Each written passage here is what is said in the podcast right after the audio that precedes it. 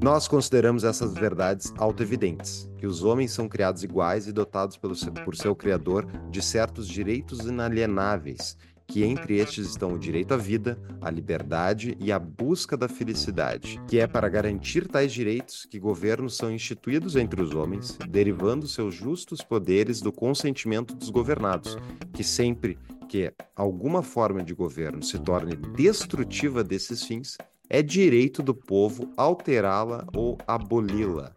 É, olha, o pessoal era muito faca na bota, né, Juliana? Assim não se vê. Este é o Tapa da Mão Invisível, podcast destinado àqueles que querem ouvir ideias que acabam sociedades e não são ditas na mídia tradicional. Bem-vindo, Paulo Fux. Bem-vindo, Júlio Santos. Olha aí, indo para o sexto ano, né, Júlio, de Tapa da Mão Invisível. A gente completa seis anos em outubro desse, de 2024. E finalmente vamos cobrir o livro do autor que inspirou a criação do Tapa. É isso, né? Exatamente. É o impressionante. Há, há, há seis anos atrás, quase seis anos atrás, a gente estava lá no, no, meio do nada falando sobre libertarianismo e agora surgiu esse cara na Argentina assim, que botou o libertarianismo no G1. É um negócio bizarro, assim, cara. É, então, está na mídia tradicional o libertarianismo. Vamos então cobrir a fonte do, do libertarianismo, o, o livro que sedimenta boa parte do libertarianismo. A gente tinha que falar dele em algum momento. Vamos falar em partes, né? Hoje vamos falar aqui sobre o sobre os capítulos iniciais. Mas, primeiramente, quem está caindo aqui de paraquedas, quem são vocês dois, né? Eu sou o Júlio, fundador do Tapa da Mãe Invisível, junto com o meu amigo Paulo Fux. Uh, possuo uma empresa chamada Executivo Financeiro, onde eu presto serviço de executivo financeiro para empresas, eu já explico sobre ela. Uh, sou formado em administração e bastante experiência neste ramo e fundador do Tapa da Mãe Invisível. É isso aí, eu sou Paulo Costa Fux, eu sou economista, empresário, cofundador aqui do Tapa, e a minha empresa é a consultoria Proteus Associados, e este podcast que se transformou numa produtora de conteúdo, que é o Tapa da Mãe Invisível. Então, pessoal, acompanhem conosco esse maravilhoso livro do Murray Rothbard, que é a Ética da Liberdade. Estou segurando aqui na tela para quem está vendo a gente. E a gente, como o Júlio comentou, a gente vai falar do, da parte inicial, tá?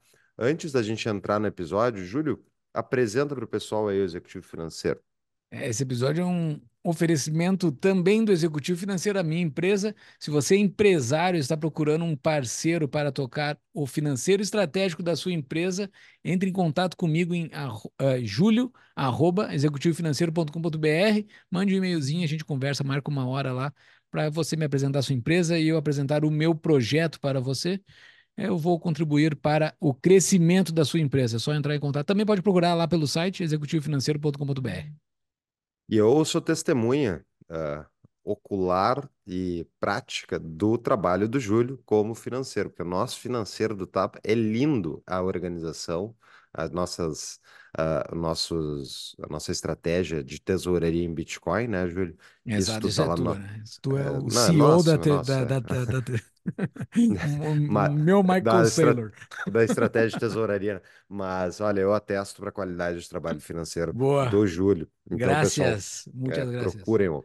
E sobre o livro, quem quiser, fica a dica é o seguinte: vocês podem ouvir sem ter lido o livro, não é obrigado. A ideia aqui é para a gente apresentar os conceitos do livro, mas caso você se interesse e queira ler o livro, entra nas notas do episódio que está aqui na descrição do, seja do YouTube, do Spotify, do Apple Podcast, onde você estiver ouvindo, tem o link do nosso site para esse episódio, onde lá tem os links da Amazon. E vai estar lá o livro da Ética da Liberdade e vai ser qualquer link que você, uh, desculpa, qualquer coisa que você queira comprar na Amazon, entre pelos nossos links que a gente ganha um rebatezinho.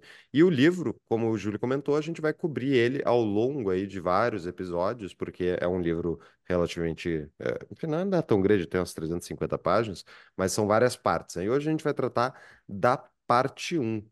Uh, Júlio, bora pro episódio? Bora, bora pro episódio.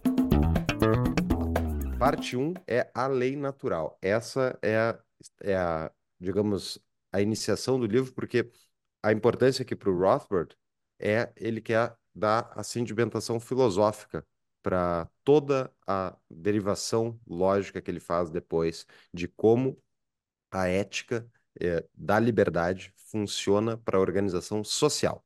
E Júlio, tu queria comentar do, do prefácio do Ropa, né? Exato, é. O, o... Para vocês terem uma ideia, o Hop tem uma introdução aqui de 40 páginas, né? O Hop a gente já fez, a gente já fez um episódio dividido em duas partes de um livro dele, que é um, o livro mais famoso, provavelmente, que é o Democracia o Deus que Falhou, o episódio 100, que foi dividido em duas partes, parte 1 e parte 2. Uh, e o Hope é um herdeiro do pensamento do, do Rothbard, né? Então, é, é lógico ter colocado, quem organizou esse livro aqui, foi lógico ter colocado o Hope como o cara que faz essa introdução. E ele explica muito bem quem é o, o Rothbard, né? O Rothbard, ele sedimenta um, um monte de ideia que já existia, mas não estava bem descrita o que que era. E ele, nesse, nessas 40 páginas iniciais, ele dá um aparato histórico do Rothbard, né? Coloca o Rothbard no contexto histórico onde ele vivia. Exato. E ele faz questão de citar que o Rothbard tinha uma preocupação muito grande de não não escrever o livro por escrever, né? De fazer, ah, vou fazer mais um livro, mais uma teoria política e tal que, tipo, eu tô tirando a minha cabeça e que tá, tipo, ninguém nunca antes pensou. Ele só escreveu a Ética da Liberdade porque ele exauriu as pesquisas sobre a evolução da teoria dos direitos naturais, e é por isso que ele acabou escrevendo, porque ele realmente faz uma interpretação uh, nova, e uh, por isso que ele é o pai do anarcocapitalismo. E o Hoppe cita, inclusive, o, uh, enfim, o outro acadêmico, né, que inclusive de mais prestígio que o Rothbard, que é o Nozick, uh, que escreveu Estado, Anarquia, não é, Anarquia, Estado e Utopia? Eu acho que é. é. E daí que foi muito bem recebido, mas ele cita que o livro do, do, do Nozick é sem dentes, né? Ele não, ele se preocupa muito em não, uh, não afugentar e não uh, deixar ninguém de cabelo em pé uh, e faz um livro mais adestrado, digamos, para os acadêmicos não ficarem horrorizados. Eu não sei, eu não li o livro do Nozick ainda, tá na lista, vou ler um dia, mas é interessante pensar que o Rothbard ele realmente não se preocupava em, em filtrar uh, o que, que ele acreditava, né? Inclusive, e é muito interessante porque ele realmente, na parte depois eh, evoluindo para o livro, ele faz um, uma, um apanhado de autores para consolidar a teoria uh, do direito natural, né? E então é bem interessante que realmente é uma continuidade de outros autores. É. A contextualização do Hope sobre o Rothbard, inclusive, coloca dentro da história a ética da liberdade, né? Qual era o contexto de quando foi lançada a ética da liberdade? Por que, que não foi tão aceito no meio acadêmico? Isso que o Fux acabou de falar, né? Porque ele, ele não é feito para agradar o meio acadêmico, né? E, e, o sucesso dele fora do meio acadêmico, diferente do Nozick, né? Que ele teve sucesso e não, é, dentro e não teve sucesso fora. O Rothbard foi o contrário, né? Como é que o Rothbard conseguiu se espalhar por outros lugares, não meio acadêmico, e hoje é esse fenômeno. Se for ver tudo que envolva libertarianismo ao redor do mundo, bebe em Rothbard. Não tem nada, não tem como falar de libertarianismo sem, sem falar de Rothbard. Não existe uma vertente não Rothbard. Hum, acho que tem, cara. Qual? Tem, até tava vendo, é o Jason Brennan. Uh, eu vou botar depois nas notas, mas o Jason Brennan é um filósofo político uh, que, inclusive, fala mal do Rothbard lá em 2013, eu fui ver porque eu me lembrava, tem um filósofo político atual uh, que fala, que fala, tipo, de né, filosofia e ética e tal, libertária, que não é o Rothbard. E daí é o Jason Brennan, eu até eu vou colocar nas notas ali, a resposta do Tom Woods ao Jason Brennan, e depois até fui ver o Jason Brennan, foi no, foi no programa do Tom Woods. Tom Woods, para quem não sabe, é um historiador uh, bem famoso no meio libertário, mas um historiador bem, bem uh, reconhecido, inclusive fora do libertarianismo. E, mas, de qualquer maneira, uh, o, o Brennan é um cara interessante, mas não tem nem de perto a relevância que tem Ele se intitula libertário?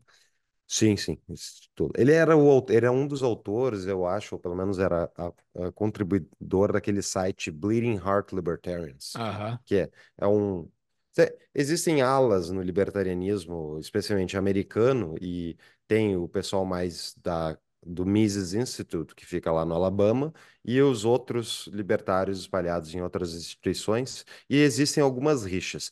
E o interessante, voltando ao Rothbard, é que uma das origens dessa rixa é justamente o fato de que o Rothbard, quando ele escreveu A Ética da Liberdade, ele estava ganhando uma, uma grant, uma, uma, uma grana, uma bolsa, para ser um autor libertário do Charles Koch, que é um empresário multibilionário, uh, os irmãos são donos de indústrias, um monte de coisa nos Estados Unidos, contribuem fortemente para o Partido Republicano e para causas liberais, inclusive liberais e libertários. E eu acho que o, o Charles Cox se considera uh, libertário, inclusive. E eles juntos fundaram o Cato Institute, que fica lá em Washington. E o Cato Institute é o que o pessoal do Mises, dado a rixa, que eu vou explicar em um minuto, uh, chama de Beltway Libertarians. Beltway porque é, é, a estrada que tem a volta ali do, do Círculo de Washington e uh, que é os, as instituições que ficam à volta do poder de Washington. E a razão pela qual o Mises Institute foi colocado lá no Alabama é justamente para não ficar perto do poder e não ser seduzido pelo poder. Olha só que interessante. Mas voltando à rixa, o que aconteceu? O Rothbard, junto com Charles Koch e outros, fundaram o Cato. E depois eles brigaram. Brigaram de quebrar de vez os pratos. E daí o Rothbard sai do Cato, o Cato fica ligado lá ao Koch, e daí ele vai para o Mises Institute, que acho que tinha sido fundado um pouco antes pelo Lou Rockwell, e ele vira vice-presidente acadêmico, uma coisa assim. E isso eu estou falando ali é 1980, entre metade da década de 80, e o Rothbard vem a falecer por volta de 96, né, Júlio, eu acho. É, é, 90, é na década de 90. Ele morre, ele morre relativamente cedo. É, ele tem, acho que morre com 60 e poucos anos. Ele não morre com uma idade muito avançada, fruto de alguma coisa, uma, um problema médico. Uma pausa no nosso episódio. Você quer ser um líder como Winston Churchill? Então conheça as palestras organizadas pela Churchill Society Brasil, focadas em liderança, construção de discursos e resiliência. Para mais informações, além de uma vasta seleção de conteúdos sobre este notável líder, acesse tapadamainvisível.com.br barra Churchill no descritivo do episódio ou no QR Code que está aqui embaixo na tela. E para acompanhar o trabalho da Churchill Society, Siga-os no Instagram. Voltamos ao episódio. Uh, mas enfim, eu acho. Tem mais alguma coisa que tu queira citar do, não, da é, introdução? Que é a primeira vez que não sou eu que trago fofoca, foi tu que trouxe fofoca dessa é vez. Verdade. Esse é um ponto, é um milestone do tapa. O Fux está sendo fofoca, mas sobre o Rothbard. Uh, inclusive, na época deste livro, ele era amigo do Koch, tanto é que agradece, está tá nos agradecimentos aqui que era o cara que estava bancando ele, né? Assim uh, como ele agradece ao pai, né? Exato. Não, e todos esses institutos, tipo o, o Cato e outros, eles se desvincularam do pensamento do Rothbard, né? Eles, tanto é que eles, não, ele, várias pessoas que provém, saem desses institutos falam mal do Rothbard, assim, claramente, como uh, tem uhum. um, uma agenda para falar mal uh, do Rothbard. Mas o que eu tava, só só um ponto que eu, que eu tinha entendido ali, esses caras, assim, é aquela coisa, né? É aquele meme, libertários odeiam todo mundo, né? Tu acaba ficando meio que sozinho porque todos os libertários brigam. Uhum. E na minha percepção, esses caras, eles não se dizem mais libertários, porque eu, na minha cabeça eles não são mais libertários, tanto é que eu não gosto do Rothbard, entendeu? Eu uhum. vejo mais que o libertário é aquele da agenda do Rothbard, o cara que começa... Eu, mas eu não sei qual é a palavra que eles se auto-intitulam, uh, se eles usam a palavra libertário, porque a palavra libertário aqui nos Estados Unidos tem um pouquinho diferente da palavra libertário do Brasil, né? Então, talvez essa é foi a minha confusão, assim. É, eles usam liber... todos eles usam libertarian, né? Porque Mesmo que no Brasil palavra... é liberal, né? A gente chama de liberal, eles também se chamam libertarian aqui. Exato, lá nos Estados Unidos está misturado. Libertarian representa o liberal clássico e o libertário, né? E é. eu...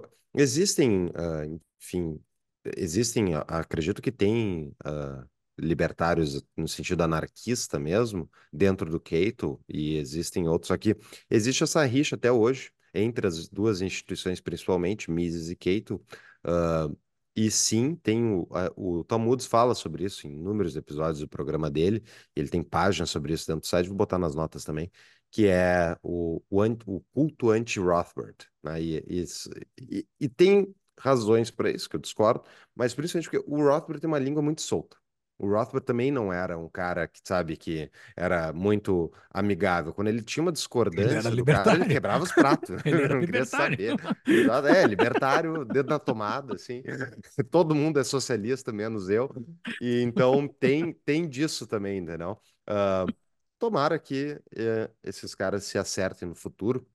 E uma das coisas que é, tem gente que fala mal do Rothbard porque não sabe quem é o Rothbard, não sabe tudo que ele fez. Além de economista, ele é um historia- historiador, é, né? Ele faz uma historiografia econômica muito grande, ele tem um- inúmeros volumes, então ele tem ah, volume de livros sobre como é que foi a- o sistema monetário e financeiro americano da era colonial até a Grande Depressão. Ele tem um livro que é sobre a Grande Depressão Americana. Ele tem um livro que é o Conceived in Liberty, que são quatro ou cinco volumes, que conta a história também da era colonial em diante, de tudo que era intervencionismo econômico que havia nos Estados Unidos. Ele é um filósofo político inovador com essa ética da liberdade. O cara era um, era muito, muito, muito, muito ah, estudioso, inclusive a origem da biblioteca do Kate, ah, desculpa, do Kate não, do Mises americano lá no Alabama, foi uma do, a doação do Rothbard. Essa é a origem da academia. Inclusive, dizem que está lá nos livros que estão lá, ah, os livros que eram dele, tem até as anotações dele, tipo, do lado das páginas, as marcações, entendeu? Então, o cara, tipo, ele era um polímata, ele era de fato um polímata, no sentido de que ele tinha um, um estudo e conhecimento de inúmeras áreas do- da, da, enfim, da história humana e de assuntos diferentes. Ele fala de história, de economia, de filosofia, ah, especialmente filosofia política. E aí, inclusive, ele foi formado, sabia, Júlio, que ele se formou? Ele se formou em Colômbia, com, tipo, até aqui, ó. Ah, e olha só, eu, um grande, eu tô vendo aqui no site do próprio Mises, tá? Ele se formou em na Columbia University, onde ele se formou na é, major daquela, tipo, a especialização dentro É, da, da faculdade, né? Em matemática e economia. E, com, e foi, era, um- era bem popular dentro do, dentro do Departamento de Economia da Colômbia, e depois ele foi, eh, descobriu, ele foi atrás de um, um artigo, enfim, eh, que ele tinha visto na, num jornal, o artigo era do Henry Hazlitt, e ele foi atrás do Hazlitt, eh, e descobriu a Foundation for Economic Education, a FEE, que é uma organização existente até hoje, que divulga as ideias da liberdade, Estados Unidos afora, foi uma organização maravilhosa, e lá na FI ele conheceu um senhor que já tinha lá seus 60 e poucos anos, que era professor, inclusive, na Colômbia também, se não me engano, mas era, era, num- senhor era austríaco? universidade. Senhor austríaco? senhor aus- é, austríaco, exatamente, chamado Ludwig von Mises. E ali o Rothbard começa a participar dos seminários do Mises, que ele fazia, que nem ele fazia lá na, na Áustria, antes da Áustria ser, enfim, eclodir a, guerra- a Segunda Guerra Mundial.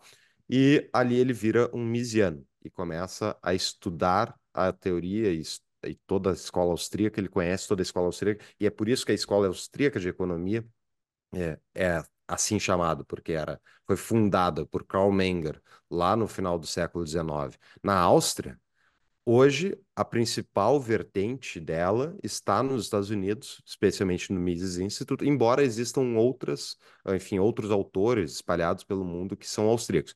Inclusive, o Jesus Huerta de Soto, que está lá na Universidade de Madrid, na Espanha, e o Er- Jesus Huerta de Soto é o autor do livro sobre é Capital, Estrutura de Trabalho, eu não lembro o nome, mas é um Juros. é, é- fala sobre juros e contra, contra ah, reservas fracionárias. O Jesus Huerta de Soto, que foi professor do Fernando Urrich, que a gente já entrevistou inúmeras vezes, e também foi, é, enfim, um inspirador do Javier Milei.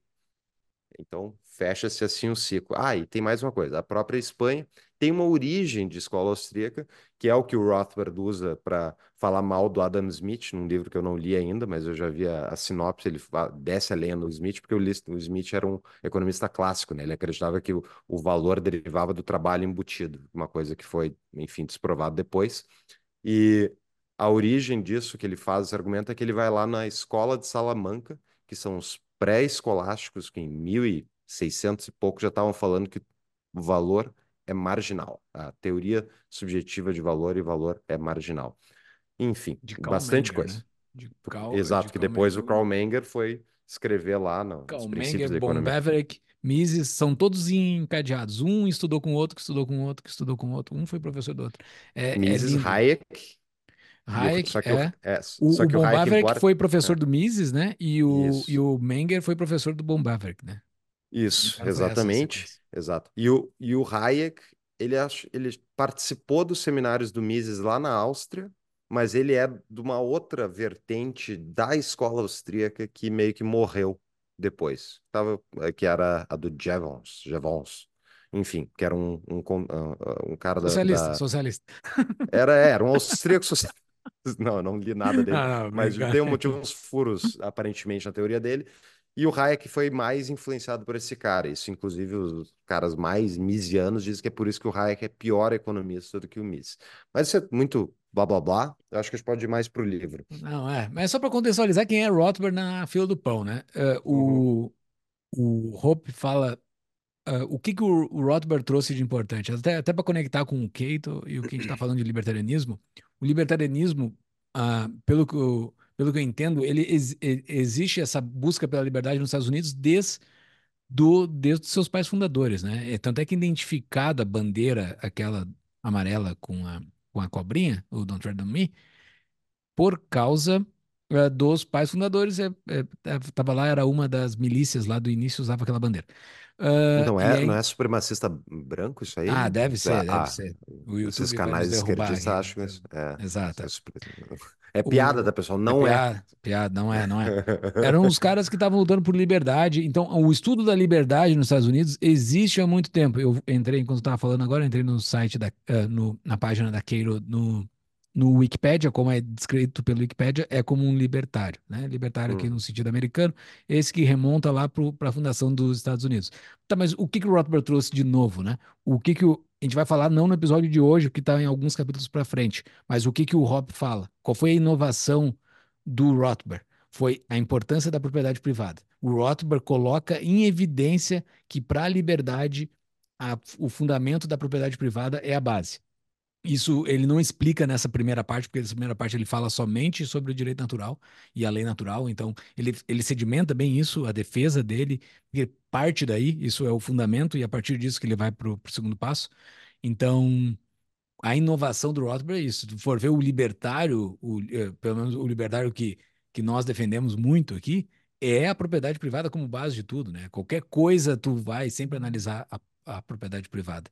E essa é uma uhum. inovação lógica que o Rothbard dá, e daí vários autores depois do Rothbard desencadeiam vários outros pensamentos, o Hope e vários outros uh, derivam coisas daí que, que levam a caminhos maravilhosos. Assim. Tanto é que a gente está uhum. aqui fazendo um podcast por causa desse caminho que o Rothbard criou, de botar a uhum. propriedade uhum. privada como algo fundamental para a liberdade, e a partir daí tu deriva um monte de coisa. Exatamente, porque a propriedade privada é fundamental para o processo civilizatório, né? E isso é uma continuidade no sentido de que o, o Rothbard usa muito o Locke, né, que é no seu segundo tratado de governo, já fala sobre a autopropriedade, né, que a gente é dono de si mesmo e a partir daí que tem a deriva-se o direito à propriedade. Isso é uma coisa que é, é, é um axioma, né? é um axioma isso, né, Júlio? Eu acho uh, que, que é no sentido de que é, uma, é um fato que é impossível te desprovar. Porque você que está ouvindo, tem alguém mais dentro da sua cabeça? Tem outro, outro, outro ser que está controlando suas, suas mãos, o que você fala, o que você faz? Não, né? A não ser que você tenha um distúrbio de personalidade múltipla. daí, esse é o menor dos teus problemas nesse podcast. Uh, mas, tipo, o que importa é, é inegável que a partir Esse que politiburo tu... que vive dentro de ti que te comanda. Exato. Só tu manda em ti mesmo. E a partir disso, deriva-se o trabalho que tu executa, né? E daí o próprio Locke fala, se cai uma maçã no chão e tu pega e colhe ela, né? E tu tá numa terra, essa é a questão do, que é a diferença, acho que do, do Locke pro, pro Roth, ah, se tu tá numa terra né, aberta, sem dono, e tu vai lá e pega aquela maçã e tu te apropria dela e tu, sei lá, faz alguma coisa com ela, tu come ela. Por que aquela maçã é tua e não é de todo mundo mais? Porque é a apropriação original. Aquilo não havia dono naquela propriedade né, inicial e tu pega e tu faz daquilo tua e tu, portanto, está trabalhando nela. Tu pode fazer, sei lá, uma torta de maçã. E isso, e vender, inclusive. Ou seja, o trabalho é teu e tu é dono das suas mãos e dos frutos do teu trabalho. Isso não quer dizer que tu está sendo explorado ou trabalhar para alguém. Tu estás abdicando de ficar com 100% dos frutos do teu trabalho quando tu vai trabalhar para alguém. Tu faz um contrato privado com essa pessoa e, portanto, a partir dali, tu deriva que teu trabalho, enquanto estiver nas horas ali contratadas, não é teu. Só que isso tudo é perfeitamente conciso, né, Júlio? Sim, sim. Tu não consegue negociar com todos os demais, que é, que é o exemplo que ele dá aqui, não consegue uhum. negociar com todos os demais habitantes do planeta para negociar se aquela maçã é tua. Obviamente que o argumento vai ser sempre que o teu argumento de ter pego aquela maçã primeiro vai ser melhor que todos os argumentos de todos os demais, entendeu? É, é bem legal. Antes da e... gente. Vai lá. Tu quer ir? Não, já vamos ir pro, pro, pro primeiro capítulo? Vamos começar a falar? Pode ser. Não, é só citar um negócio. Eu queria falar do tá, prefácio do Rothbard antes. Tinha uma coisinha do Tá, mas deixa eu só falar mais do negócio da maçã, que é o seguinte. Tá, e se duas pessoas estão indo uh, em direção à maçã e né, os dois vão pegar aquela maçã que não é de ninguém, e quem pegar primeiro vai se apropriar dela. E daí o cara vai lá e dá um, um, um, um, lá, um carrinho no cara no outro para impedir ele de pegar a maçã e vai lá pegar a maçã. E aí, de quem é a maçã? É do cara que chegou antes, e porque ele agrediu o outro, ou do cara agredido? E aí, Júlio, vamos ver se tu sabe ah, responder. Ah, não sei, não sei. Não sabe. Como não? Nisso. Não, talvez, sei lá, tem que pensar um pouco mais. De bate pronto, eu não sei. Não, é porque, cara, o cara que agrediu, ponto, ele já perdeu o direito à coisa, porque ele criou. Na verdade, o problema agora não é mais a maçã. O problema é que tu iniciou agressão contra uma pessoa pacífica. Uhum. E, portanto, tu é uma pessoa violenta, e daí. Tu, dentro da, do libertarianismo, tu tem que ser lidado, né? Com as pessoas violentas têm que ser lidadas. O que, e, tipo, e principalmente porque é aí que existe a delimitação da propriedade, né? Tu não tem direito à propriedade alheia. A, e a propriedade aqui, no caso, o corpo alheio. Tu não tem direito de iniciar a violência contra outra pessoa. E o interessante é. É, isso... E o ir em direção à maçã não quer dizer que você é dono da maçã. Porque, tá, porque eu, tô refletindo sobre o teu exemplo, né? Uhum, o cara, uhum, Os dois estavam indo em direção à maçã, nenhum deles era proprietário da maçã ainda. Ok, Exato. faz sentido, porque um agrediu o outro e daí, ok, faz sentido. Daí, é, daí o cara que iniciou a agressão é um, um ser violento. E isso tudo para falar o seguinte, que eu acho que é, é muito interessante da gente pensar o seguinte, todo o processo civilizatório, né, Júlio, ele é fruto de interações voluntárias, no sentido de que são pessoas pacíficas, chegando a acordos e fazendo coisas, né? Construindo empresas, construindo negócios, famílias e tal. O que é anticivilizatório é a violência. É o ataque à propriedade privada, seja ela do indivíduo, da empresa, de qualquer coisa, né? Isso é o processo anticivilizatório. E a, a, a sociedade inteira, a única coisa que ela deveria fazer, como tipo, em termos de ter alguma coerção, é para é se prevenir contra as pessoas violentas. Então, o cara que é violento, ou o cara que comete fraude, esse tipo de coisa, essa pessoa que tem que ser lidada por um sistema de repressão coercitivo. E todo o resto, independentemente de qual seja o problema, é muito mais ético e correto e provavelmente utilitariamente melhor tu se reunir voluntariamente com outras pessoas que identificam o mesmo problema e tentar resolvê-lo, em vez de delegar isso para o Estado e criar todo um aparato no Estado onde termina com o quê? termina com o Ministério da Igualdade Racial. Agora o Estado vai correr, entendeu? Então, assim, tipo, pra quê? Essa porcaria nenhuma dessa. Tem um problema racismo, que eu acho que tem. Vai resolver como? Vai criar um ministério para uh, ah, fazer lei positiva e obrigar as pessoas a fazer coisas diferentes do que elas querem? Uma pausa para um rápido anúncio. Quer morar no exterior? Está interessado em fazer a sua segunda nacionalidade ou procura auxílio com um visto? Procure a Imigrar-me, a nossa parceira especializada em direito internacional, que oferece suporte completo ao imigrante. A empresa também oferece suporte para a abertura de empresa na Europa, buscando a aplicação do melhor visto para cada caso, além de auxiliar na obtenção da tão desejada nacionalidade italiana, portuguesa, espanhola, dentre outras. A Imigrar-me conta com uma equipe de advogados credenciados na Europa e nos Estados Unidos, habilitados a atender às necessidades dos imigrantes para obtenção da legalização e residência no país de destino. Entre no site do descritivo do episódio, tapadamainvisível.com.br barra emigrar-me, para pegar o WhatsApp da empresa. Ou quem está nos assistindo no YouTube, pode usar esse QR Code que está aparecendo aqui embaixo. Voltamos ao episódio. É, por aí que a gente vai seguir a toada desse episódio. Então, vai lá, Júlio. Mas para chegar no Ministério da Verdade, o quão isso tudo é errado, ele fundamenta tudo antes, né? Fundamenta tudo. Uh, o, o que que são as coisas. Ele, ele é um autor bastante completo, assim. Ele, ele cita muitos autores, ele cita muitas fontes. Ele não tira aqui nesse livro que não tem nada que ele tira do nada, assim. Qualquer coisa que ele traga de informação, ele traz uma referência, notas de rodapé gigantes para explicar o detalhe de uma. Tipo, ele, uhum. logo no início do primeiro capítulo, ele cita, ah, porque teve um autor que falou tal coisa, tal coisa, tal coisa. Daí ele bota uma nota de rodapé dizendo que foi a Hannah Arendt que falou aquilo em tal contexto, entendeu? Ele sempre explica uh, tudo que ele está botando ali.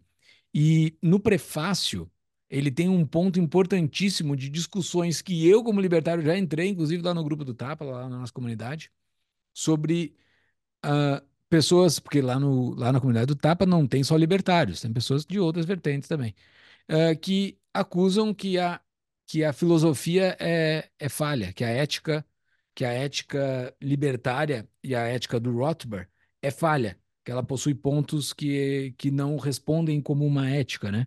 E o Rothbard coloca no prefácio, bem claro que o que ele está propondo aqui não é um trabalho sobre ética per se, é um trabalho de filosofia política. Então, assim, tudo que se trata no libertarianismo é filosofia política. Porque existem várias coisas do dia a dia que um libertário não vai dizer se é certo ou que é errado, porque é uma coisa que tange somente a sua própria pessoa. Mas aqui é na relação entre pessoas e outras pessoas, é a política, é a relação entre indivíduos, é como um indivíduo se comporta perante outros indivíduos e como é o correto de se agir perante outros indivíduos.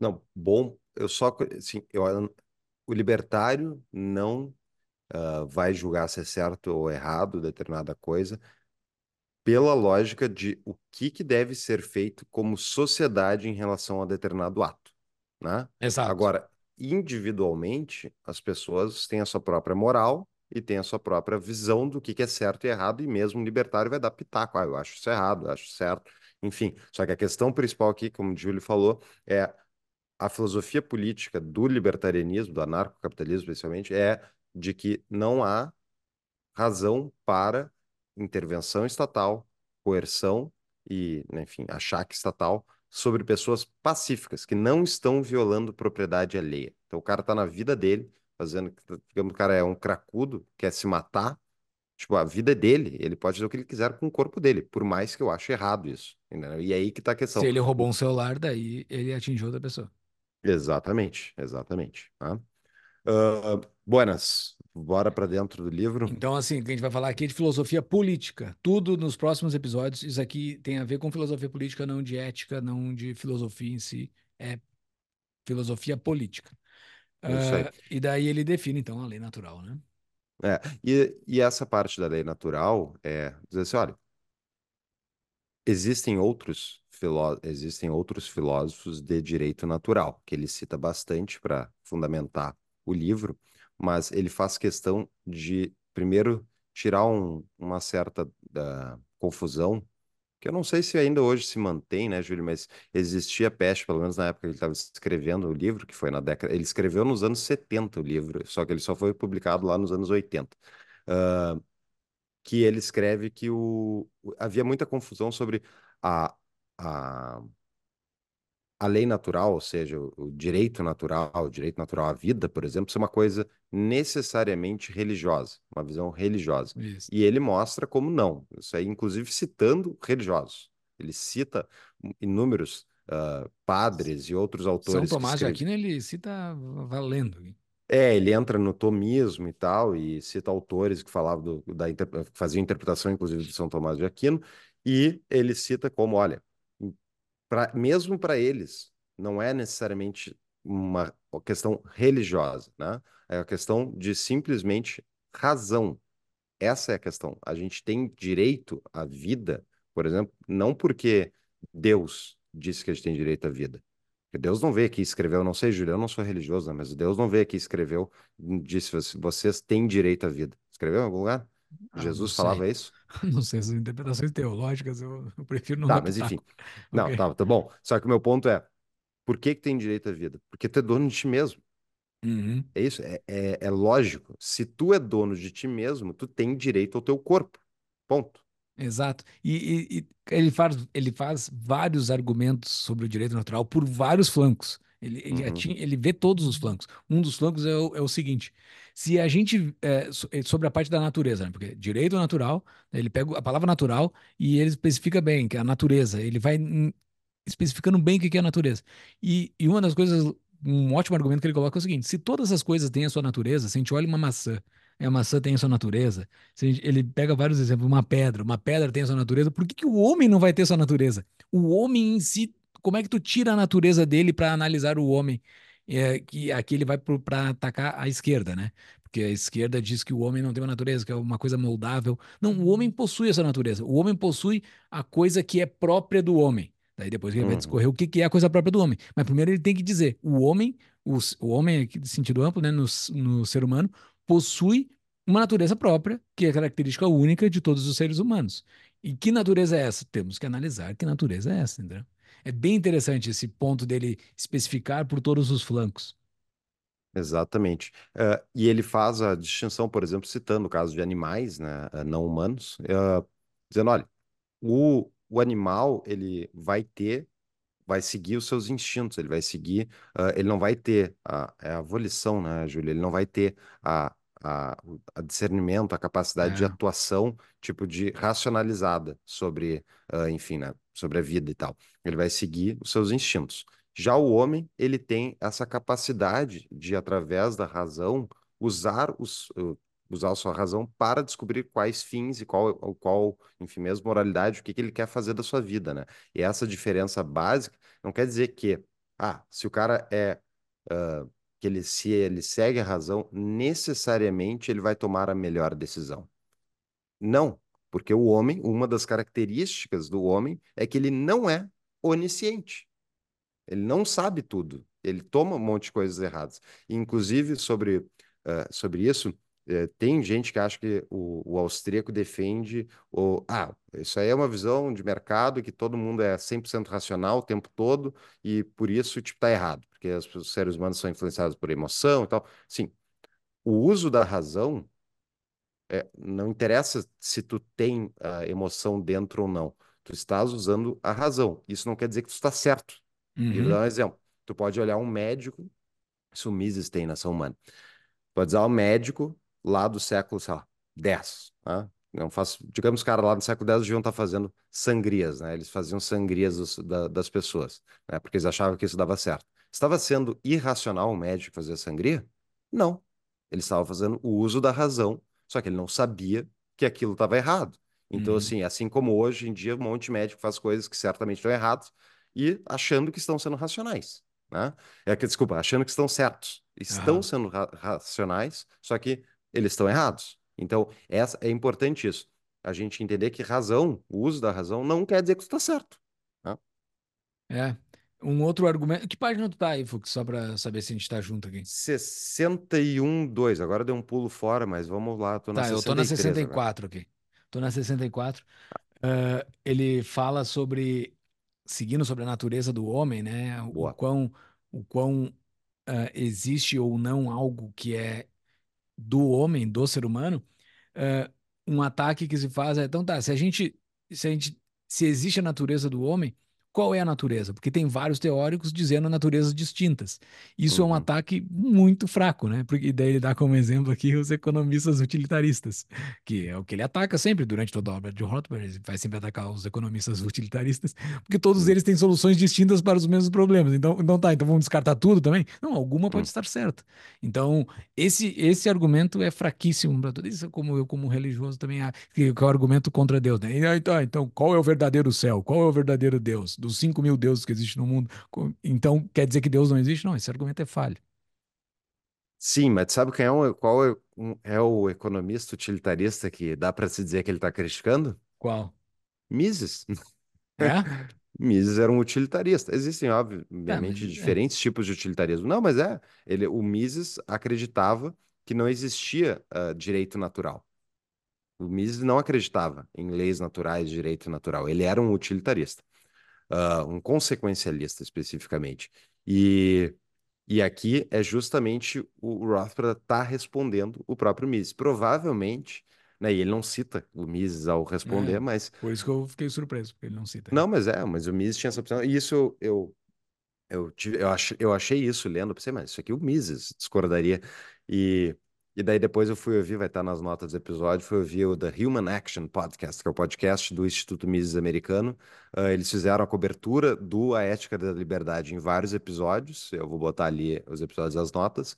E um dos episódios é com Stephen Kinsella, que é um teórico libertário também, e ele fala justamente isso. Ele fala, olha, provavelmente ele se sentiu só confortável de escrever, da- tipo, de, sabe, soltar isso e falar isso, porque o Mises já tinha morrido quando ele lançou o livro, entendeu? Mas sim, o Mises não era um, um adepto do direito natural, da É. lei natural. Por isso que isso é tão importante para a tese do Rothbard, né? Por isso que ele, é- ele fundamenta tudo sobre a lei natural. Se não tiver o, a lei natural e o direito natural, toda a tese aqui cai por terra, né? Então, Uhum. é, por isso que ele precisa defender de uma forma tão forte. Fux, minha próxima observação aqui é lá na 71. Tu tem mais alguma coisa antes? ih, tem, tem bastante aqui. Ah, no caso, e uma coisa até importante citar aqui, que ele fala, a ética da lei natural declara que o bom ou ruim para o homem pode ser determinado pelo que satisfaz ou impede aquilo que é melhor para a natureza humana. Então, assim, ele está derivando, sim, tipo, e aqui lembrando a ética e tal, está falando sobre a ética para a sociedade, como, a- como pessoas interagir, inte- devem interagir numa sociedade, né? E não necessariamente sobre a moralidade dos atos, tá? Ah, tem também aqui que, para a ética da lei natural, os fins são bons ou ruins para o homem em graus diversos. O valor é objetivo, determinado pela lei natural do ser humano, e aqui, felicidade, entre aspas, para o homem é entendida em seu sentido racional, ou seja, levando em conta o seu teor. É, é interessante que é, é um pouco distinto do da gente na economia, especialmente no- na escola austríaca, se cita muito que o valor é subjetivo subjetivo para a sociedade, né? Mas a gente aqui, como ação humana, ele está falando que tem na ética um valor objetivo. Uma breve pausa na nossa programação. Eu, Paulo Fux, procuro empresários interessados em entender os números do seu negócio, se defender do Estado brasileiro dentro da lei, aumentar a rentabilidade da sua empresa. Meu foco é ajudar você a se proteger do Brasil e a crescer o seu negócio. Acesse proteusassociados.com.br para conhecer mais sobre a empresa e entre em contato para uma consulta gratuita diretamente com Paulo Fux. Ou para quem estiver nos assistindo, pode usar esse QR Code que aparece aqui na tela. Voltamos ao episódio. Ah, então, indo para o próximo subcapítulo, é, aquele, é o meu elogio dos livros, né? Ele é com subcapítulos ótimos de ler, assim, tipo artigos em sequência, assim. Próximo arqui, o próximo artigo é a próximo capítulo, subcapítulo é a lei natural versus a lei positiva. Ele faz um argumento bastante interessante que a lei natural é para todos os humanos, né? Ela é geral, ela é para todos, não é tu, tu especificar quais seres humanos possuem a lei natural ou não, né?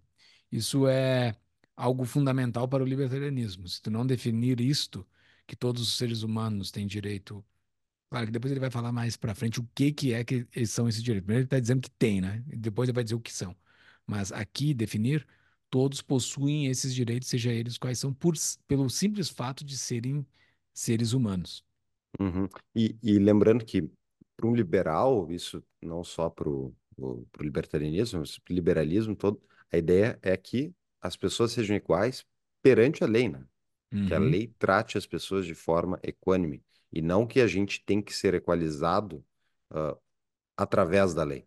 Né? Ou seja, eles têm que ser tornados iguais através da lei. Porque para tu mexer na sociedade e eh, a distinção, né, entre direitos positivos e negativos lá do Isaiah Berlin, mas é ah, direitos, é, é, direitos positivos e negativos. E o, o positivo é algo que é um direito que requer o trabalho alheio, né? Requer atuação, ou seja, uma lei positiva. E para o, especialmente para os libertários, não existe isso. Existe direito positivo. Tu não tem direito ao trabalho alheio. Tu tem direito só a ser deixado em paz. Esse é o teu direito. Você, ah, mas eu tenho direito à saúde. Sim, se tu tem direito à saúde, alguém tem que trabalhar para te prover essa saúde. Né? E daí tu tá dizendo que tu tem direito à vida alheia. E é por isso que, especialmente os libertários, são contrários a essa ideia. Mas, olha, seja deixado em paz, esse é o teu direito. Teu direito é não ser atacado e violentado na tua propriedade privada por outros. Exatamente.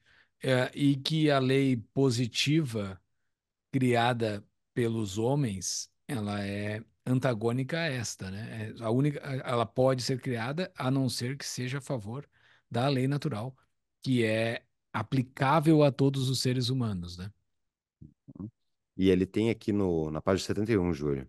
Uh, os princípios legais de qualquer sociedade podem ser estabelecidos de três maneiras diferentes. Segui Primeira, seguindo-se os costumes hum. tradicionais da tribo ou comunidade.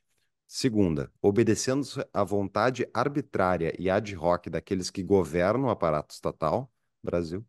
Ou C, utilizando a razão humana para descobrir a lei natural. Resumidamente, então, seriam a primeira, conformidade subordinadas aos costumes, a segunda, ao arbítrio uh, de quem tem poder, e o terceiro, pelo uso da razão humana. E se a gente pensar, né, é, sempre que uma lei diz, ah, algo tem que ser assim, isso vai contradizer, é, algo tem que ser assim, tu está dizendo, olha, sobre a sociedade, tal coisa tem que ser feita dessa maneira, ou seja, tu está obrigando, a, tentando obrigar a sociedade a fazer determinadas coisas. E assim, ah, mas Paulo, isso é tudo teórico, isso não ah, é difícil, não será? E vamos, por que que se preocupa? Por que que a gente tem que se preocupar com isso? Né? Olha, o Brasil é o país da lei positiva.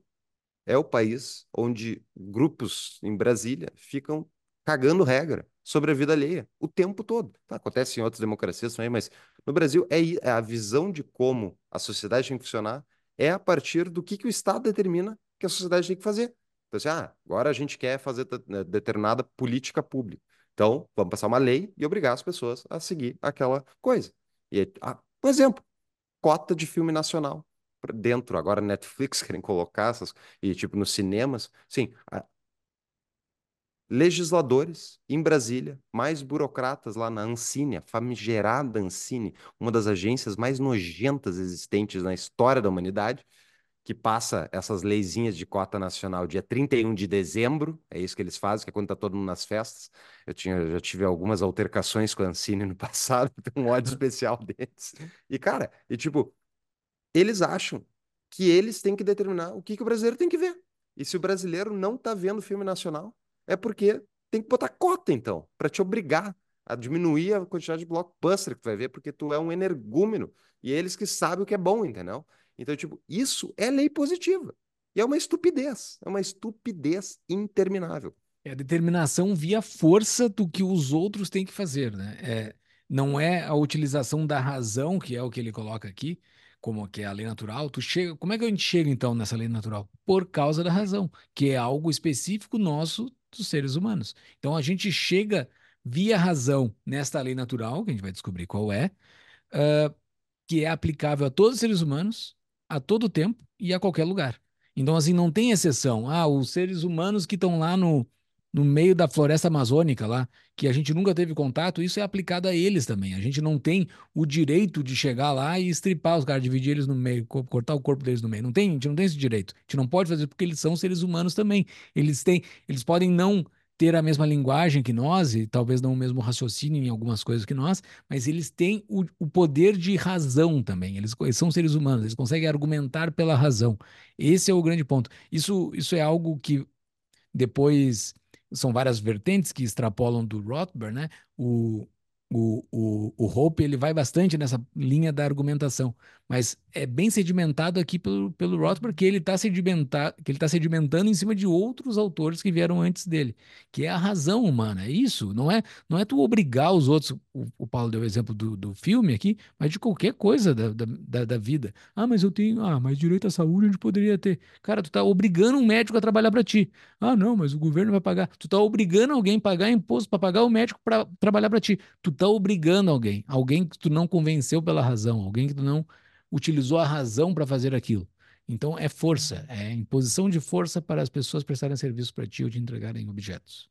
É isso aí. E ele cita bastante o Acton, né? Lord Acton, é, uh, que fala também, é, fala também sobre uh, direito natural e, e filosofia natural, uh, filosofia não, lei natural e direito natural. E e o Acton, ele cita como sendo um crítico da visão dos gregos clássicos sobre o papel uh, do próprio governante, né, e do, do líder. E é interessante, lembra o episódio que a gente fez com, o segundo episódio que a gente fez com o Ratso, Júlio? Que a gente discutiu de Aristóteles a, ao Brasil moderno, uma coisa assim, o título, vou botar nas notas.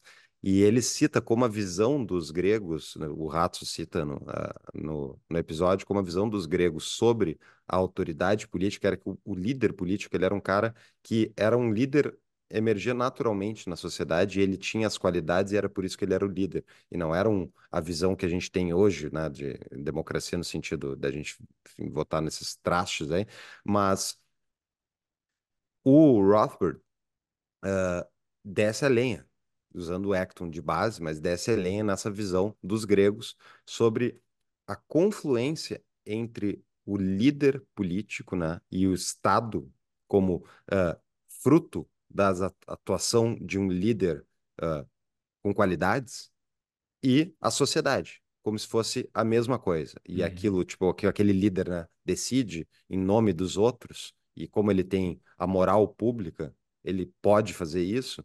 Ele, isso gera uma confusão enorme, que é a mistura do conceito de sociedade e Estado.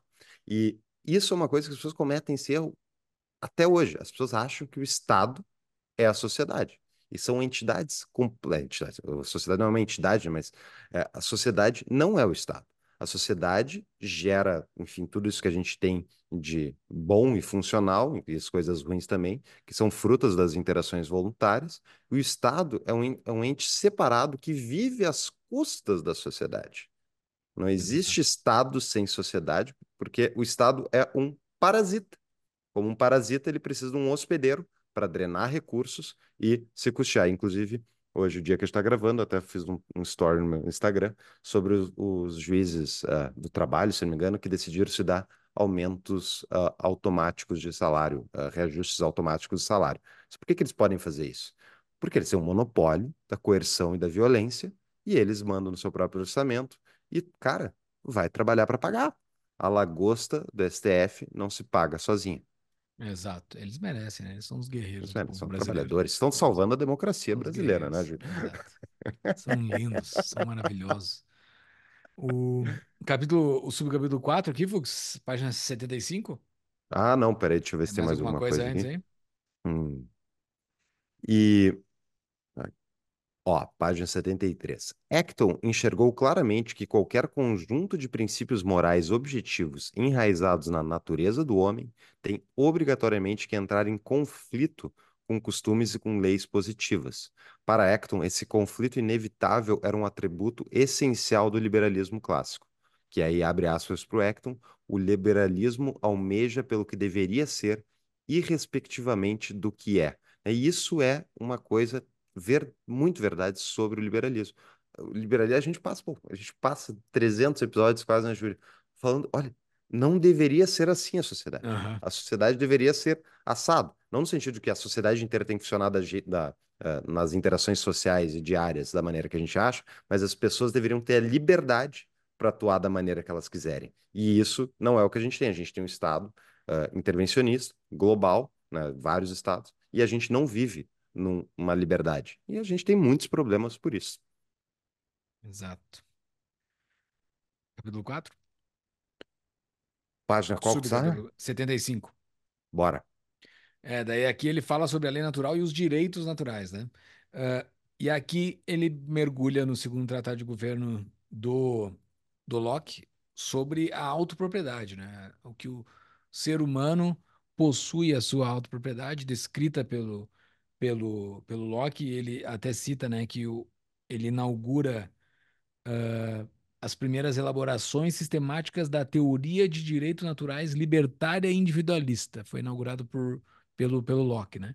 defendendo que o ser humano, ele, como o Fuchs falou lá na introdução do episódio, ele é dono de si mesmo, né? Então, esse argumento, que é um argumento longo, assim, vai descrevendo como que só eu posso ser dono de mim mesmo, né? Então tem várias formas de tu, de tu argumentar sobre isso, né?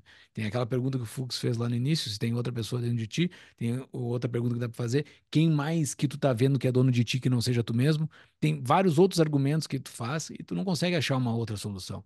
A não ser que tu defenda escravidão, coisa assim, uh, mas tu vai ver que a escravidão tem um furo dentro da bala, tem um furo de bala que tu não consegue argumentar, que é que tem outra pessoa sendo dona de outra, que ela não consegue sair dela mesma, então ela tem que ser dona dela mesma. Então, não tem outro argumento para dizer que uma pessoa não é dona dela mesma. E a partir daí emana a sua propriedade, a partir de ser dono de si mesmo, tu é dono das coisas que tu produz, e assim vai derivando as demais teorias. Exato. E é por isso que é a teoria da ética da liberdade, né? Então, assim, a partir do momento que tu é dono de ti mesmo, tudo mais deriva desse fato inicial. Essa, essa é a grande inovação do Rothbard, que é um sistema de filosofia político para a gente poder conviver em paz, onde cada um é simplesmente dono de si mesmo. Exato, é. A partir dessa do Locke, né? Ele deriva da propriedade privada bem. Porque o, o Locke também fez a da propriedade privada, né? Mas a do, Lo, a do Rothbard ficou bem mais sedimentada de como a liber... de como a propriedade privada é o cerne disso, porque isso o, o Hoppe explica lá na introdução, o, o, o Hoppe cravou bem a bandeira nisto, porque libertários, a palavra libertários estava indo para a esquerda, né? Estava indo para o libertarianismo esquerdista lá, né? Então ele deixa bastante claro, não, não é isso que a gente está falando, não é essas outras coisas que vocês estão dizendo aí. Tem que ter a liberdade privada, porque a, liber... Eh, a propriedade privada, por causa disso, disso, disso, das, das, das, das derivações. Daí dividiu, daí é uma coisa completamente diferente. Quando vocês ouvirem Manuela Dávila, por exemplo, que é uma esquerdista brasileira, que ela fala, eu sou libertária, né? Dentro, dentro do que ela fala é outra coisa, que não tem nada a ver com o que está aqui no, nos escritos de Rothbard. Sim, porque para gente que nem a Manuela Dávila, não existe o conceito de propriedade privada em si é uma violência muitas vezes. Eles são negadores Negacionistas não dá para usar, né? eles negam a propriedade privada. Tá? Exato, é. Daí a, a, a, tese deles não sustenta, porque não tem como ser libertário sem a propriedade privada. Não, não, tem, não tem como isso funcionar. E lá no fim desse capítulo tem uma frase muito bonita que ele escreveu. Hum. Eu, posso ler? Claro. Nós sustentaremos que é direito de um homem fazer qualquer coisa que queira com a sua pessoa é seu direito não ser molestado e não sofrer interferências violentas ao exercer este direito. Aqui é o PNA descrito, né? Uhum. Mas as formas morais e imorais de exercer tal direito são mais questão de ética pessoal do que da filosofia política, que concerne somente assuntos de direito e do emprego apropriado ou inapropriado da violência física nas relações humanas. É disso que ele trata na ética da liberdade e do libertarianismo. É disso que a gente está falando. Pulou, legal, lindo. Eu também tinha selecionado essa, essa aí com um grifo a, a mais, porque eu achei lindo mesmo. Mas eu queria voltar um pouquinho só Ah, porque, beleza, vai lá. como ele, ele cita o Locke e ele fala, né? Pô, pessoal, tudo isso que a gente está falando, o dia que foi aplicado esse negócio? Esse é o lugar mais perto que teve aplicado, mais próximo dessas ideias, até porque são seguidores de Locke, são os Founding Fathers, os pais fundadores dos Estados Unidos, que fizeram a Revolução Americana. E a Revolução Americana tem a sua famosa declaração de independência que eu selecionei aqui para a gente ler, né, É Júlia? Porque é linda, é linda, linda demais. Assim, nós consideramos essas verdades autoevidentes, que os homens são criados iguais e dotados pelo seu, por seu Criador de certos direitos inalienáveis, que entre estes estão o direito à vida, à liberdade e à busca da felicidade, que a partir que é para garantir tais direitos que governos são instituídos entre os homens, derivando seus justos poderes do consentimento dos governados, que sempre que alguma forma de governo se torne destrutiva desses fins, é direito do povo alterá-la ou aboli-la. É, olha, o pessoal era muito faca na bota, né, Julia? Se não se vê, se vê Tu mais pulou um cidadão do trechinho ali, né? Tu pulou um trechinho, parênteses, que, colocado pelo Rothbard, provavelmente. Não, Exato, não exato, tem uma não- nota aqui, mas eu acho que foi ele que colocou, né? Uhum, Não foi um isso. tradutor, não foi nada, né? Isso que ele colocou, que a tríade, né, tá- é que no, na, na Declaração de Independência de Direito à Vida, Liberdade e Busca da Felicidade, que isso inver- eh, saiu a que era mais comum à época, que era vida, liberdade e propriedade, né? Que é a tríade libertária, né? E, Uhum. e ele diz, então ele cita aqui que já era muito, só repetindo o que o Fux falou, já era muito comum à época 1700 e pico, entendeu? Então, essa já era a tríade. O libertarianismo, a tríade do libertarianismo não é nada novo, é algo que já É. existe há muito tempo. E é o país que mais deu certo, né? Exato. Ah, tem outros países bons também, mas, Tem as- países bons, mas assim, mas é, tipo, os Estados Unidos, ainda mais dado o fato que ele é uma nação continental, uma, uma república, né, federativa, tudo isso deriva da visão dos Founding Fathers de que o, a sociedade não é o Estado, e o Estado tem que ser mantido enjaulado, preso, para não estragar a sociedade. é. E as pessoas, os seres humanos, votam com os pés também, né? Se tu, se tu- se abre a fronteira dos Estados Unidos, se torna um bilhão de população em questão de um ano. Todo mundo vem para cá, no exato momento. É, do- Qualquer, qualquer país do mundo vai perder toda a sua massa intelectual se os Estados Unidos abrir as, as, suas, as suas fronteiras. Os Estados Unidos faz caridade pro resto do mundo para não pegar os cérebros dos outros países. Uhum, exatamente. Bom, pessoal, eh, dessa parte, acho que a gente pode ir lá para a parte final dessa parte 1, eh, que é a- na página 81, Júlio, o que que tu acha? Com certeza, tarefa da filosofia política, né? Então ele encerra Isso. O direito natural, dizendo qual é a tarefa da filosofia política. E, e ele diz aqui, mais uma vez, ele reforça, em resumo, ele está desenvolvendo a filosofia política de liberdade. É isso que ele propôs, que ele propõe aqui nesse livro que a gente vai acompanhar durante alguns episódios. E tem uma parte aqui que é do cientista político, eu gostei, ah, e eu quero citar porque eu acho que isso, eu já vi isso inúmeras vezes, e aqui no mesmo, no- em episódios do Tapa, ah, aconteceu já inúmeras vezes, né, das pessoas virem aqui dizer assim, ah, o Estado tem que papapá, papapá, papapá, fazer determinada política pública, né? E ele botou aqui: um cientista político contemporâneo acredita que pode evitar juízo de valor e ajudar a modelar políticas públicas sem se comprometer com qualquer posição ética. Ademais, ao fazer qualquer sugestão política, por mais restrita ou limitada que quer queira ou não, ocorrerá um juízo ético, sensato ou não. A diferença entre o cientista político e o filósofo político é que os juízes, os juízos morais do cientista são implícitos e ocultos, por isso im- imunes a exames minuciosos e, portanto, mais sujeito a erro. E assim, o ponto aqui, pessoal, é o seguinte: a, a política pública, que não é para dar mais liberdade ao indivíduo, ela é uma política pública que está baseada na coerção de indivíduos pacíficos, Inclusive a extração de política pública baseada em evidência aí, amigos liberais. É isso aí, então assim, tipo, eu vou tirar dinheiro da, da população para fazer uma coisa que eu acho que vai ser ah, melhor para a sociedade. Inclusive, pode ser para para dar mais liberdade à sociedade, ah, para as pessoas. Vou dar um exemplo, que a gente discutiu até com o Mano Ferreira, um episódio bem legal. Ah, discutimos, não, conversamos e tal, temos uma diferença de posição, onde ele defendeu, por exemplo, que o Estado tem que dar absorvente grátis para crianças, para gurias no colégio, né, que estão em, em, em- em período, né, menstrual, coisa assim. E a justificativa dele, olha, ah, se a guria não vai na escola, sai da escola porque não tem absorvente, ela vai ser menos livre, ela vai ter uma vida inferior, ela vai, porque sim, se a pessoa parar de estudar e for, né, sair do colégio antes de terminar a formação, ela certamente vai ter um nível de renda muito inferior a qualquer outro, né? Mas o ponto é, onde é que tu faz o ponto de corte, entendeu? E quem, como é que tu tem essa certeza?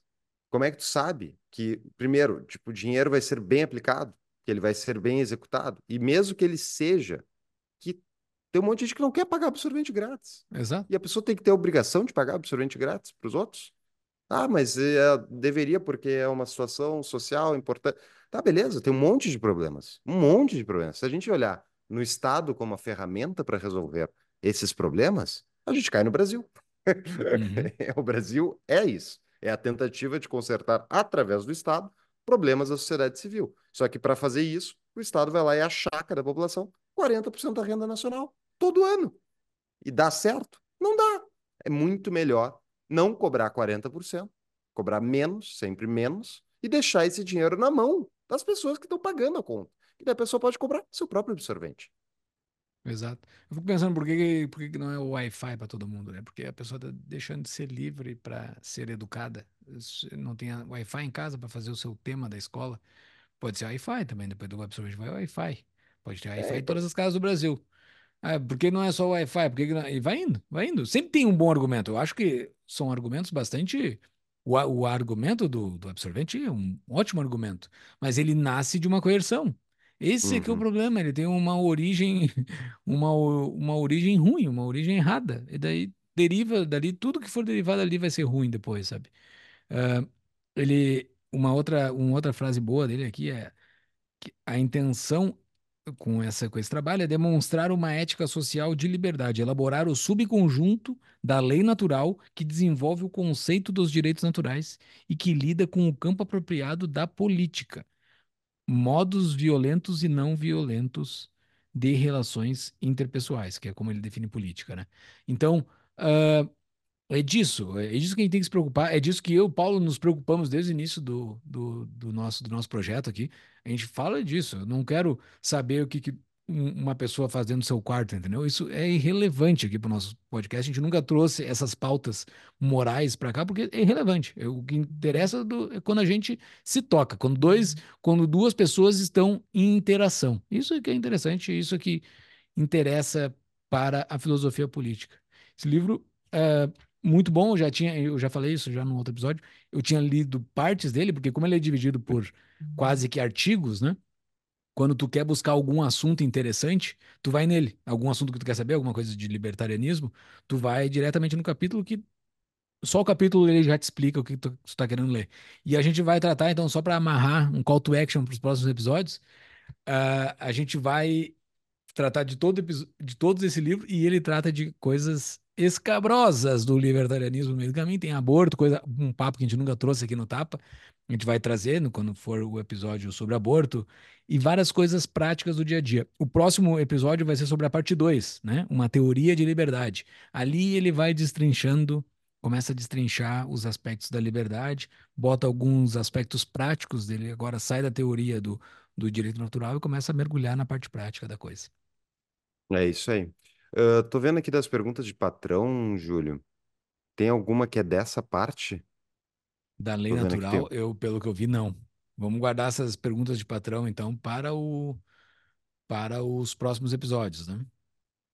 Exato. Tô vendo que não tem nenhuma dessa parte aqui.